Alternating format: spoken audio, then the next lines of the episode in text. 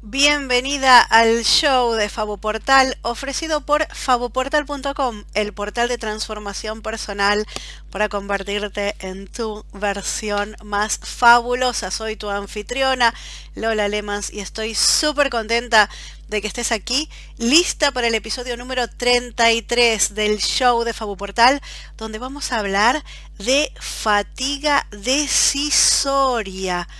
¿Te pasa? Que llegas al fin del día agotada, pero agotada mal, tipo estoy reventada, no puedo más, mañana hablamos. Y vos sabés que deberías estar haciendo algo mejor antes de ir a dormir, pero para lo único que te da es para caer planchada frente a Netflix con una lata de galletitas o con un pote de helado. ¿De dónde viene este agotamiento? Y bueno, amiga, de que estuviste a recontra full todo el día y no paraste. Pero hay algo más, hay algo que en nuestra energía diaria es como una cañería que tiene un goteo, una pérdida sutil, un desperdicio de energía que va ocurriendo a lo largo del día. Y sobre eso quiero hablarte hoy, porque cansadas vamos a llegar cansadas a fin del día, pero queremos llegar un poco más enteras para hacer buen uso de las horas después de cenar y mostrar una mejor cara a nuestros seres queridos. Así que déjame que te cuente sobre la fatiga por la toma de decisiones y cómo podemos prevenirla. Allá vamos.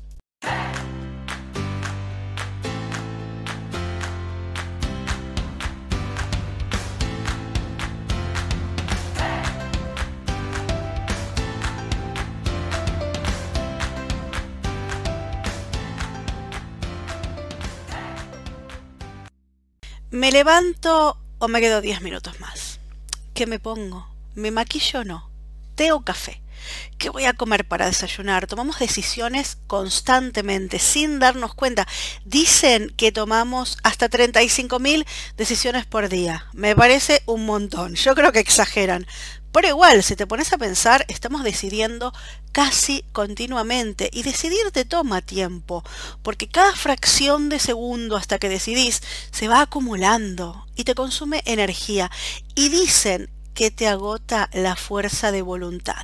En plan de que si usaste tu fuerza de voluntad a la mañana para decidir que te levantás y no vas a remolonear por 10 minutos más. Y después usaste tu fuerza de voluntad para decidir no ponerle azúcar al café. Y más tarde usaste tu fuerza de voluntad para hacerte una ensalada en vez de calentarte los ravioles de ayer. Y así estás todo el día.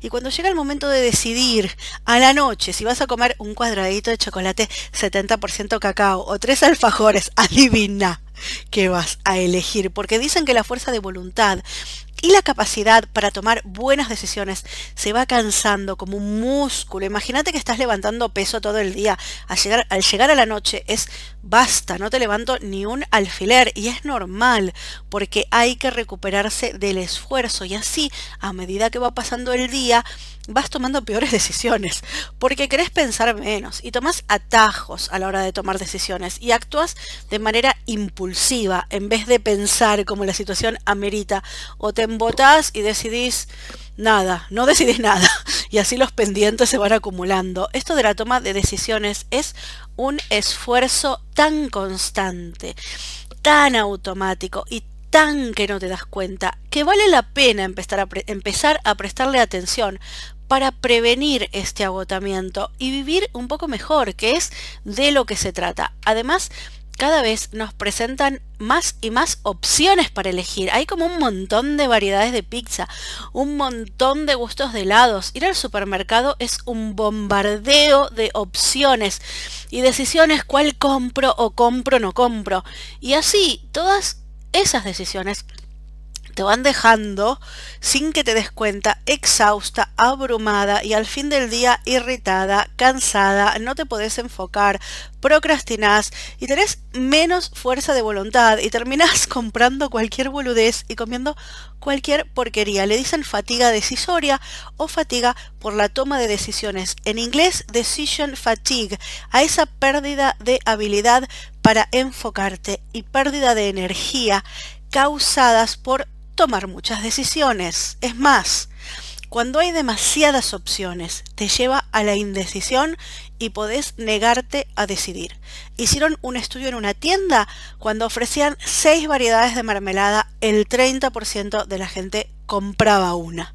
Y cuando ofrecían 24 sabores diferentes, solamente el 3% compraba. Es como que te abrumas y cuando terminás de evaluar 24 opciones se te van las ganas de comer mermelada. La idea de lo que te quiero contar hoy es estar atenta y buscar maneras de asegurarte que tu capacidad de toma de decisión la vas a reservar para las decisiones que realmente valen la pena, en vez de agotarte con decisiones triviales a lo largo del día.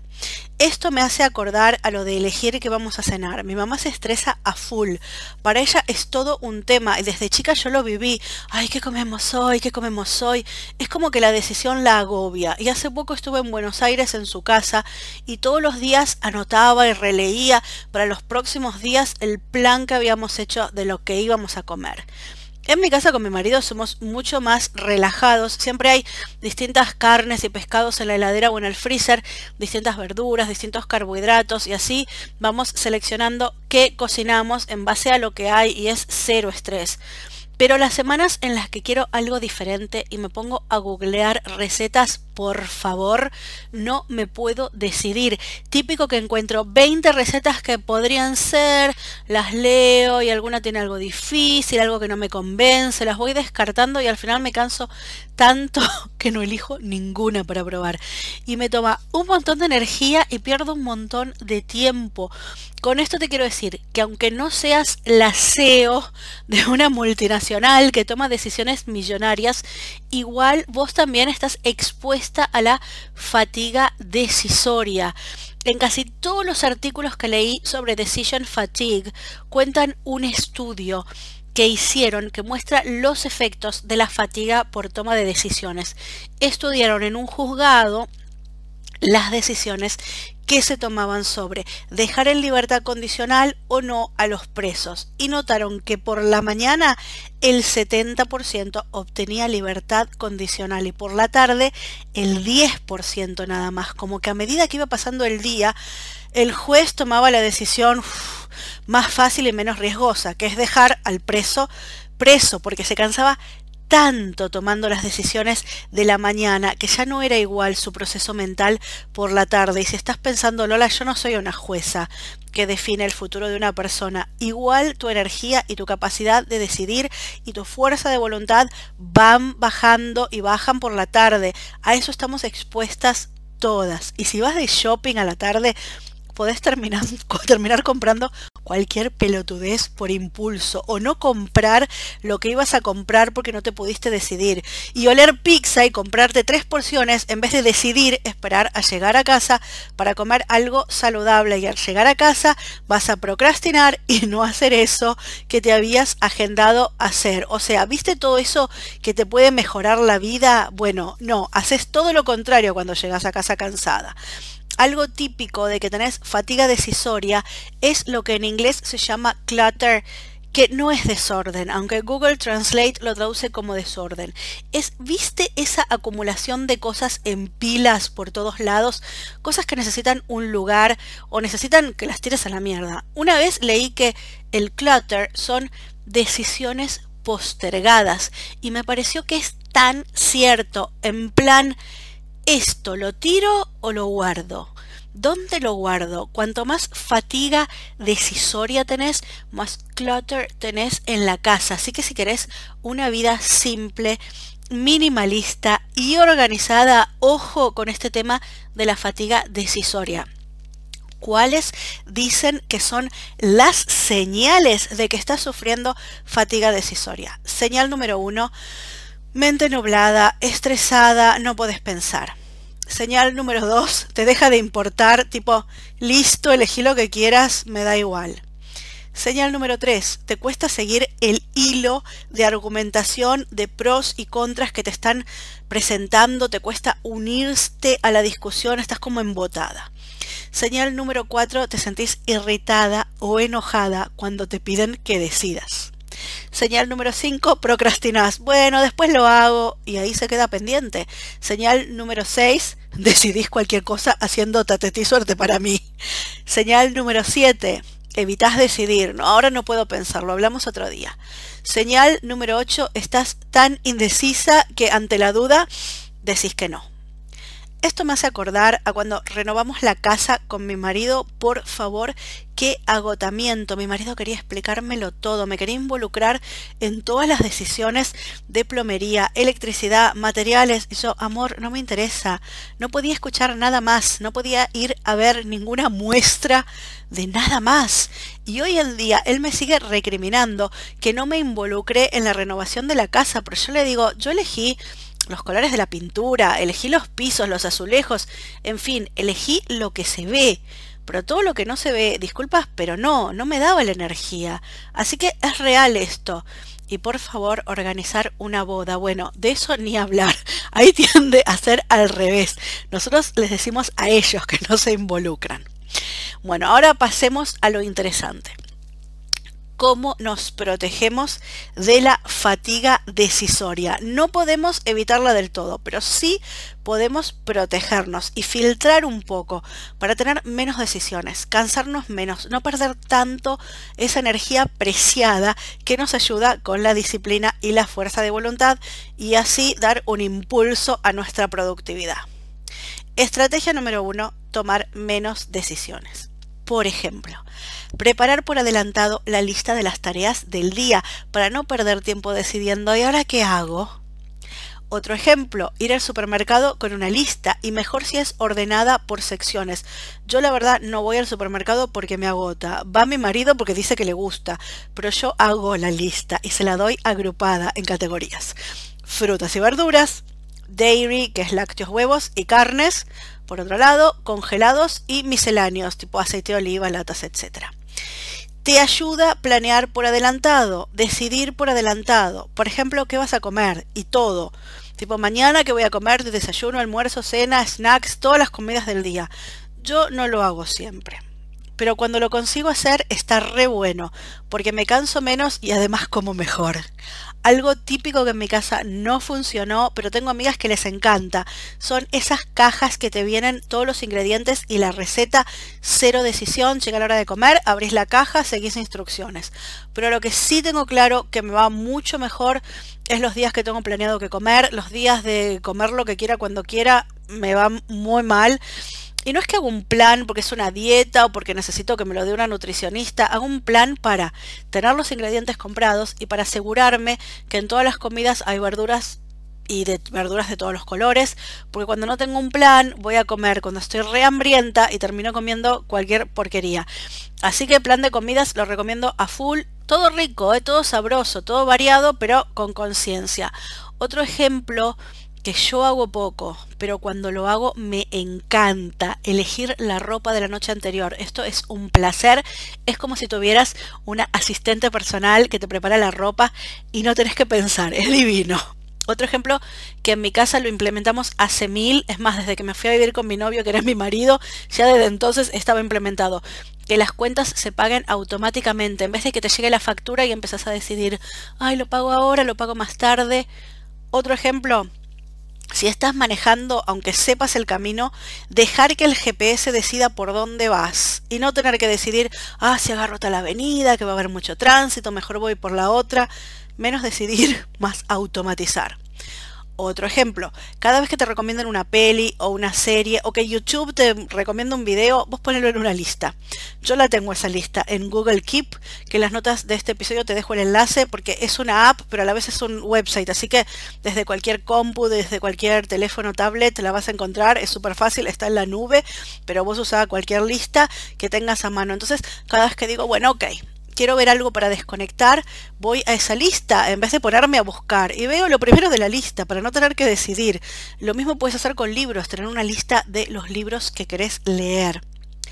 Estrategia número 2, delegar las decisiones, es decir, darle responsabilidades a otras personas. mi marido puede elegir qué vamos a cenar y cocinarlo también, porque él ya sabe las reglas. Verdura, proteína variada y algo de buenos carbohidratos, porque sin estas reglas te haces salchichas y papas todos los días. También dejar a tus hijos elegir la ropa que se van a poner. Por ejemplo, Toby en su armario tiene separado lo que es uniforme para la escuela, que es cualquier cosa azul marino o blanco, lo que es para fútbol, la ropa para salir y la ropa para jugar. Entonces yo según la situación le puedo decir, armate el conjunto y no me preguntes. Pero ojo, cuando elijan algo, deciles, qué lindo, me encanta lo que elegiste. Así van tomando confianza decidiendo, porque si le vamos a tirar abajo todas las opciones que propongan, no van a querer decidir más. Hay que bancarse algunos errores para que se hagan más independientes. Si no esté mami, prepárame la ropa. Mi hijo, otros ejemplos que decide es que puede armar una playlist en Spotify cuando nos vamos de viaje puede decidir a qué jugamos. El domingo a la tarde lo que no delego es que elija qué peli miramos, porque si no me la pasaría mirando Pokémon todos los días. Así que todo tiene un límite. Estrategia número 3 tener un proceso para la toma de decisiones. Esto es para decisiones más complejas, no es para todos los días. En mi trabajo usamos esta técnica para seleccionar software, la técnica de la matriz, pero en la vida personal la usaría, por ejemplo, para seleccionar una casa eh, o para elegir a dónde nos vamos de vacaciones, eh, cuando se puede ir de vacaciones, ¿no? Pero cosas así, más importantes, que implican un gasto de dinero. Consiste en poner en columnas los atributos que son importantes para vos o para la familia. Por ejemplo, en una casa, la ubicación, el estado general, tipo si está hecha mierda o está recién renovada, el precio, la distribución de ambientes y le pones un peso del 1 al 5 a cada atributo en base a la importancia. Por ejemplo, ubicación es 5, súper importante, y distribución de ambientes puede ser tipo un 3, más o menos importante. Y en cada fila pones cada casa que ves y a cada casa le das una puntuación por cada atributo del 1 al 10. Después lo multiplicas por el peso de cada atributo y así sacas la cuenta a ver cuál casa saca mejor puntuación general. Otra técnica o proceso es hacer un árbol de decisiones para ir tomando decisiones binarias, es decir, entre dos opciones. Por ejemplo, si no tenés ni idea de qué querés comer esta noche, hay todo un mundo de opciones y no sabes por dónde empezar. Entonces, si es una decisión que se toma mucho en tu casa, ponele cada fin de semana, lo puedes tener preparado. Primera decisión. ¿Cocinamos o comemos de restaurante? Y vota la familia una opción o la otra. Ponele que dicen comemos de restaurante. Segunda decisión entonces, ¿para llevar o nos sentamos ahí? En este momento, febrero 2021, en mi ciudad la única opción es para llevar. Está restringido comer en restaurantes, así que esto me lo están haciendo fácil. Tercera decisión, tipo, para llevar, seguro. Tercera decisión, oriental u occidental. Ponele que oriental. Cuarta decisión, sudeste asiático o lejano oriente, tipo tailandés, hindú por un lado o chino japonés por el otro. Y así es más simple decidir.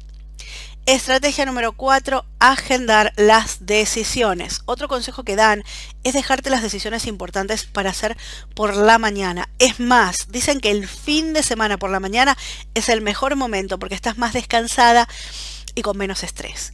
Esa frase típica de déjame que lo consulto con la almohada es súper válida. No te sientas presionada a tomar decisiones al fin del día.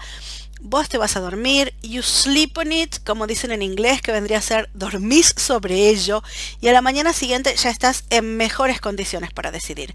O sea, que esas decisiones de finanzas de la familia o decisiones claves de evaluar pros y contras junto con tu pareja, vale la pena agendarlas después del desayuno el fin de semana. Estrategia número 5, limitar tus opciones. Dicen que cuando tenés muchas opciones empezás a dudar más antes de elegir, pero lo peor es que después tenés más tendencia a arrepentirte de lo que elegiste. Por eso aconsejan elegir muy rápidamente dos o tres finalistas para comparar y entonces haces una mejor comparación entre esas pocas opciones nada más. Por ejemplo, cuando yo voy a comer afuera. Y esto lo llevo haciendo por años. Me gusta saber a qué restaurante vamos a ir y en mi país es común que sepa porque se estila reservar antes. Entonces me gusta leer el menú por adelantado y elegir dos opciones finalistas. Entonces cuando llega el momento de elegir, ahí veo cuál de las dos quiero. Esto yo lo hago desde que existe internet y se puede ver online el menú de un restaurante. Además me encanta hacerlo, tal como me gusta planear los viajes que es como disfruto la experiencia por adelantado y al toque ya sé lo que quiero comer. Y ahí me irrita cuando el resto del grupo se toma un montón de tiempo para decidir y hay que pedirle al camarero que vuelva más tarde porque algunas no saben lo que quieren comer. Yo siempre soy de las primeras que enseguida sabe lo que quiere comer. Estrategia número 6. Simplificar tu vida. Esto implica, por un lado, tener menos cosas. Por ejemplo, esta mañana me di cuenta de que para cepillarme el pelo tenía cuatro peines y cepillos delante de mis ojos. Y me di cuenta de que decidía, basta, dejé el peine de mi marido y mi hijo y yo me dejé un cepillo solo y punto. Una forma de simplificar tu guardarropa es con el proyecto 333. Te haces un armario cápsula cada tres meses y tenés menos prendas en el placard, pero que combinan entre sí. Listo, menos prendas, menos decisiones. Hice un episodio del show de Fabo Portal explicando el proyecto 333. Te dejo en las notas de este, de este episodio el enlace por si te interesa saber más. Este de la fatiga decisoria es el episodio 33. Así que en favoportal.com barra 33 te dejo enlace al proyecto 333 si te interesa. Bonus extra si te ordenas en el placar las prendas tipo pantalones todos juntos, blusas y lo de arriba todos juntos, vestidos todos juntos, así es mucho más fácil manotear para armar conjuntos. Y por otro lado, esto de simplificar también se refiere a las actividades a cuántas cosas estás metida, hobbies, obligaciones, ofrecerte como voluntaria en la escuela de tus hijos. A veces es como mucho a la vez y tenés que decidir cómo usas cada hora de tu vida. Si vos tenés algo que querés conseguir, como terminar una carrera, aprender un idioma, escribir un libro, encontrar trabajo, ¿por qué no te pones esto como foco y te sacás de encima las otras actividades y opciones para usar tu tiempo? En las notas de este episodio en favoportal.com barra 33 te dejo el enlace para que descargues el libro Receta para cumplir sueños, para conseguir todo eso que tenés pendiente para cumplir en tu vida, con estrategias para diva, reina y diosa, porque este episodio es muy de reina, ¿eh? es muy mental y de productividad, de administración del tiempo, pero mi filosofía es que para alcanzar nuestras metas tenemos que ser muy divas, muy reinas y también muy diosas. Es decir, que hay que usar la cabeza, pero también el cuerpo y el alma. Si no leíste todavía mi ebook Mágica Inspiración, receta para cumplir sueños, en las notas de este episodio, fabuportal.com barra 33, te dejo un enlace para que te lo descargues, que es gratis. Estrategia número 7. Una vez que decidiste, no le des más vueltas porque queremos todo perfectito, nos ponemos presión para tomar la decisión correcta hasta en boludeces. Y la verdad, una opción aceptable está bien, no tenía que ser la opción perfecta. Una gran pérdida de energía es darle vueltas a lo que podrías haber hecho. Hace poco vi una frase en inglés que me pareció buenísima. Don't stress for you could have, if you should have, it would have. ¿Qué quiere decir? No te estreses porque lo por lo que podría haber pasado, porque si debería haber pasado, habría pasado. Listo, ya está. Basta. A otra cosa, mariposa, próximo tema, próxima decisión. Estrategia número 8. Recomiendan tener una filosofía con la que te comprometas, algo en lo que vos creas. Entonces cuando se te plantea una decisión, vos apelás a esas convicciones y tomás una decisión fiel a lo que para vos es importante.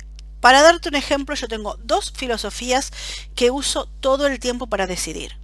Una es, a la hora de elegir qué comer en un restaurante, viste que te dije que estudio el menú por adelantado y elijo dos opciones que tengo ganas de comer. Entonces, al llegar al restaurante y tener que pedir, veo cuál de las dos opciones finalistas me da más gana en el momento. ¿eh? Ahora bien, si las dos opciones me dan igual de ganas y no me puedo decidir, mi filosofía es elegir la más saludable de las dos. La que tenga pescado, la que tenga más verduras, la que sea más livianita.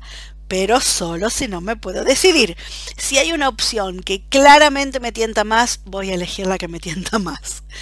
Otra filosofía que tengo es que prefiero quedarme en casa tranqui alrededor de la luna nueva y hacer actividades sociales alrededor de la luna llena. Entonces, ponele que me invitan a algo.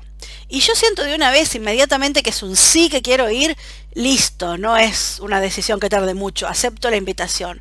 Pero si estoy dudando, tipo voy, no voy, entonces miro el calendario lunar para esa fecha. Y si es cerca de la luna nueva, digo que no y se acerca de la luna llena, digo que sí, para no ser tan ermitaña y socializar un poco más, porque puede que no lo parezca, pero yo soy muy introvertida y me consume mucha energía cuando estoy con gente. Me gusta, pero necesito después mis épocas de soledad para recargar las pilas.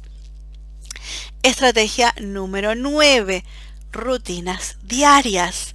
La idea es minimizar y simplificar las tareas para que ciertas decisiones estén en piloto automático. Cuando vos tenés un hábito, por ejemplo, el despertador suena a las 7 de la mañana todos los días y te levantás sin planteártelo, listo, no hay que decidir nada como no decidís si te lavas o no te lavas los dientes. Es automático, se hace. Entonces, acostumbrarte como hábito a hacer un saludo al sol de yoga cada mañana después de ir al baño, un hábito en el que yo estoy trabajando. Te ahorra un montón de decisiones, tipo, ah, lo hago ahora o más tarde. También me ayuda a mí decidir qué pijama me voy a poner, porque me pongo pijamas de algodón para hacer cómoda mi saludo al sol. Por ejemplo, si vos tenés una rutina que es, suena el despertador, me levanto, voy al baño, hago yoga, medito, me hago un té verde y leo el plan del día, entonces esa primera hora del día no hay nada que decidir, todo fluye y cuando empiezas a hacer lo que realmente es trabajo del día, está fresquita, no estás ya cansada de decidir. Por eso hay gente que se levanta a las 5 de la mañana para hacer todo esto sin que nadie lo joda. Tipo, mami, ¿dónde está él? No sé qué. Yo no estoy para levantarme a las 5 de la mañana, pero estoy considerando las 6 y media. Igual esto lo dejamos para otro episodio que estoy planeando. Voy a entrevistar a una mujer fabulosa que es parte del 5 AM Club o el club de la gente que se levanta a las 5 de la mañana, que está basado en un libro que conozco desde hace mil, pero que finalmente estoy leyendo ahora. Así que atenta al show de Fabu Portal que se viene pronto el episodio sobre levantarse a las 5 de la mañana. Ahora vos me puedes decir, con esto de tanta rutina, ¿dónde está la improvisación, la espontaneidad, la acción inspirada? Bueno, sí, hay menos improvisación y espontaneidad, pero hay más productividad, que está bien ser muy diva y muy diosa, pero cuando se trata de cumplir objetivos, también hay que ser muy reina y muy cerebral, como en estos casos de los hábitos y las rutinas, que a mí me gusta llamarlos rituales, para darle un poco más de onda. Hay gente que con esto de las rutinas y todos los días lo mismo, igual como que se pasa para mi gusto. En plan, todos los días el mismo desayuno, o todos los días el mismo sándwich, todos los mediodías exactamente el mismo sándwich, o incluso que se viste siempre igual. Hay casos famosos con eso de vestirse siempre igual. Dicen que Barack Obama dijo una vez, a mí me van a ver siempre con trajes o grises o azules para no tener que decidir. Otros ejemplos clásicos que te dan son Mark Zuckerberg, con la misma remera, dicen que no es la misma remera, pero tiene todas remeras iguales, o Steve Jobs con el jean y la polera negra. Estos son ejemplos que se dan siempre de personas que no quieren decidir qué ponerse por el tema de la fatiga decisoria. No sé tú, pero yo me reservo el derecho a ser diva y vestirme diferente cada día, pero sí me gusta lo del armario reducido donde estén solo las prendas que me entran con mi peso actual, que me gusta cómo me quedan y que combinen entre sí para hacerme la decisión más fácil. Como te comentaba, te recomiendo lo del proyecto 333 para simplificar el armario. En las notas del episodio de hoy, fabuportal.com barra 33 33. Te dejo el enlace al episodio proyecto 333. La verdad que está re bueno, chicas, ayuda un montón. Bueno, estrategia número 10, otras rutinas. Sin ser diarias para crear hábitos automáticos, son rutinas que podés tener documentadas como SOP o Standard Operating Procedures, que quiere decir procedimientos operativos estándar. La idea es no decidir, es tener instrucciones paso a paso para hacer tareas periódicas, es decir, tareas que se repiten. Por ejemplo, limpiar la casa para no estar, uy, ¿por dónde empezamos? Te puedes hacer un checklist, una lista para ir marcando y eso suelen hacerlo en una hoja dentro de un folio transparente. Entonces vas marcando con un marcador de fibra y al terminar le puedes pasar un papelito o un trapito húmedo y se borra y te sirve para la próxima. Bueno, entonces te haces, por ejemplo, la lista de las tareas de los lunes, de los miércoles, de los sábados, del 15 de cada mes. Cuando llega el día, listo, sacas la lista y ejecutas sin tener que decidir. Estrategia número 11, ponerte el timer. Esto es típico cuando vas a comprar algo online. Por favor, la cantidad de cosas que hay, te puedes pasar horas y al final puede ser que no compres nada porque terminas repodrida de mirar opciones. Lo primero que te recomendaría es tener en claro qué necesitas zapatos, un suéter, un abrigo y ahí con esa lista te pones un timer para cada uno. Una alarma del teléfono que suene a los 5 minutos para haber elegido zapatos. O 10 minutos, ponele, pero ponete un límite, porque mira, si te tomas 10 minutos para comprar zapatos, suéter y abrigos cada uno, vas a estar media hora. En media hora es un montón. Así que 5, 3 minutos ponele para elegir. No te enganches, porque es un gastadero de tiempo y además ya vimos, se desperdicia energía vital decidiendo. Estrategia número 12, ponete alarmas. Esta idea es parecida, pero se refiere a agendarte un recordatorio y que te suene la alarma del teléfono. Y ahí está el truco. Cuando vos te pones la alarma a las 12.30 que dice parar de trabajar y dar una vuelta a la manzana, tenés que estar comprometida que lo vas a hacer y no vas a empezar a decidir, oh, lo hago, no lo hago. Quiero decir que tenés que obedecer ciegamente estas alarmas. Yo lo he intentado, a mí no me funciona, pero quién sabe, a lo mejor a vos te funciona algo relacionado que sí me funciona a mí es eliminar las alarmas de las apps.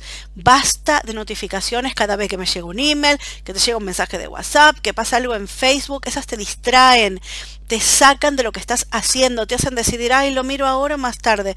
Y aunque decidas más tarde, ya está, ya decidiste, ya te cansaste.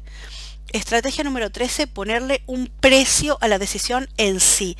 Esto es para quienes no se deciden y se ponen a evaluar cada detalle. Típico mi marido que antes de comprar algo se pone a leer reviews, es decir, lo que la gente dice en internet de cada producto, se pone a comparar precios y al final algunas cosas son baratas. Se pone a comparar cosas que cuestan 5 euros. Hay en el supermercado un producto versus el otro, una marca versus la otra, por un producto de 2 euros. Entonces yo le digo, tu tiempo vale dirías que una hora cuesta 10 euros. Bueno, ya desperdiciaste 3 euros, estuviste 20 minutos investigando para tomar una decisión. Si vas a comprar algo súper caro, ok, vale la pena. Pero si vas a comprar una gansada de todos los días, elegí cualquiera y listo, porque estamos viendo que no es solo el tiempo que perdés, también la energía que desperdiciás. Estrategia número 14, mantenete bien comida y bien descansada. Esto aparece en casi todos los artículos sobre decision fatigue, porque mal comida, con hambre, cansada, vas a tomar decisiones pésimas. Pero esto además es básico para nuestra productividad a lo largo del día. Ser muy divas y comer bien. Ser, hay una palabra en inglés, discerning, y el diccionario me lo traduce como discernidora no es una palabra que usamos mucho, pero el concepto está bueno y me parece muy de diva. Discernir es distinguir una cosa de la otra, prestando atención a las diferencias. No todas las calorías son iguales. Hay que discernir frutas, verduras, fibras, todo lo que sea natural, casero, un plato variado te va a mantener con energía estable por horas, para sentirte satisfecha y bien comida a lo largo del día, para mantenerte productiva y tomar buenas decisiones. Y ojo que por algo te dicen, no vayas al supermercado con hambre, porque vas a elegir de lo peor. Y hablando del supermercado, ¿viste todas las boludeces como revistas, golosinas que te ponen al final cuando llegas a la caja? Dicen que es a propósito que las ponen al final, cuando ya estás cansada de comprar, estás más susceptible a comprar algo por impulso. También es importante tomar descansos durante el día. Si podés una siestita reparadora de 20 o 30 minutos cae súper bien a la tarde y claro, dormir bien a la noche es súper importante. No quedarse paveando con Netflix. Un concepto muy de diva es el beauty sleep, el dormir para mantenernos jóvenes y bellas y le agregamos como reinas, además descansadas, nos mantenemos productivas. Estrategia número 15 bloques de tiempo. Este es un consejo que se menciona bastante en los artículos sobre decision fatigue y que para mí es de productividad básica y que admito que no lo estoy haciendo, pero que sí se ve interesante. Ejemplo. Este es el bloque de tiempo para leer email, WhatsApp y Facebook y no dejarte distraer fuera de esos bloques. Estaría buenísimo. Y crear en la semana bloques de tiempo para agrupar tareas. Por ejemplo, un bloque para hacer trabajo de la casa. Un bloque para hacer trabajo creativo. Para mí sería el show de Fabo Portal, los posts de Instagram. Un bloque para estar con la familia. Un bloque para el buen ocio y el descanso. Y así te das cuenta de manera gráfica cómo está tu equilibrio de trabajo y vida personal. Lo mencionan hablando de decision fatigue porque dicen que si vos te comprometes a usar ese bloque de tiempo haciendo ciertas tareas, entonces no tenés que decidir qué vas a hacer y tu agenda es menos basada en la decisión del momento y más basada en la acción.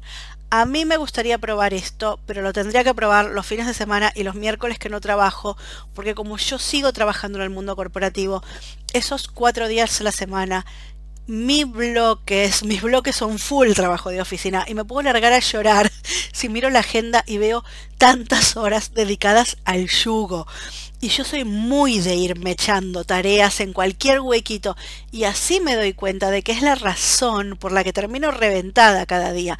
Así que me parece piola lo de los bloques de tiempo. Creo que amerita un futuro episodio. Díganme en los comentarios aquí debajo, mándenme mensajes si quieren que hablemos de time blocking o eso de ponernos bloques de tiempo para tareas similares. Y así llegamos al final del episodio de hoy. 15 estrategias te di. Espero haber explicado bien lo que es la decision fatigue o fatiga decisoria y haberte dado suficientes ejemplos de la vida diaria para dejar claro que no solamente aplica a las ejecutivas del mundo corporativo ni a las juezas que deciden el futuro de la gente, porque no serás la CEO de una corporación multinacional, pero sos la reina de tu vida y tus días están llenos de decisiones a tomar. Y si eso de constantemente tomar decisiones te deja agotada, sin fuerza de voluntad, y por eso después de un día ocupado y cansador, nos tentamos y queremos comer cualquier porquería y no ir al gimnasio y vegetar en el sofá, y mira vos, resulta que era por tomar decisiones, yo creo que vale la pena explorar el concepto, a ver si podemos llegar un poco más enteras al fin del día. Y no sé tú, pero yo no puedo llegar agotada todos los días en plan de que lo último, lo único que me queda es Netflix, pedir una pizza en la esquina y mañana será otro día, porque como mamá que trabaja a la noche es mi única oportunidad para hacer algo por Fabuportal, que es mi proyecto personal. Por eso no me puedo quemar durante el día. Tengo que llegar más o menos productiva a la noche, con alguna neurona en pie. Porque esas dos horas al final del día, después de cenar, viste cuando los chicos se van a tu cuarto, imagínate cómo podrías usar esas dos horas si llegas entera. Podrías aprender un idioma, podrías escribir un libro, podrías estudiar, podrías empezar un negocio, podrías crear. Seguro que tenés algún sueño pendiente por ahí y en las notas de este episodio 33, en favoportal.com barra 33, te voy a dejar el enlace al libro descargable Mágica Inspiración, receta para cumplir sueños, que es mi regalo para vos, es gratis. Y si querés que nos pongamos las pilas juntas.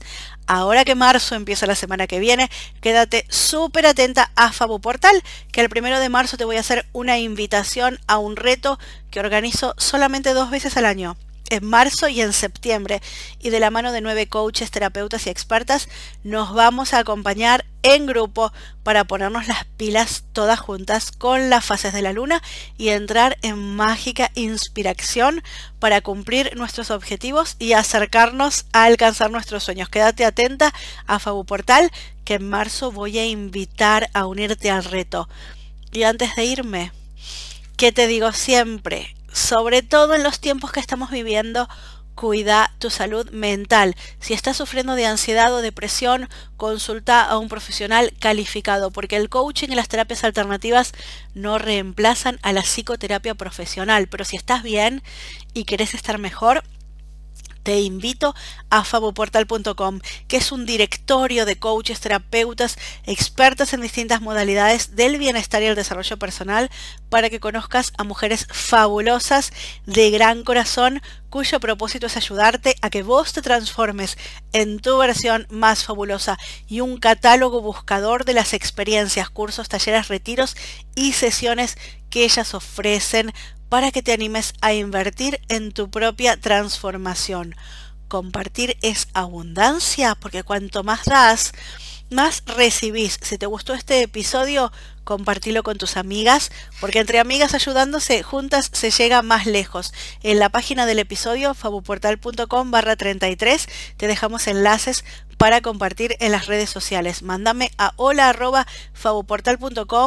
por email tus preguntas y temas para próximos episodios del show de Fabu Portal. Y acordate de que nunca es demasiado tarde para convertirte en quien podrías haber sido, que nunca es demasiado tarde para vivir tu versión más fabulosa y que tu próxima experiencia transformadora te espera en fabuportal.com.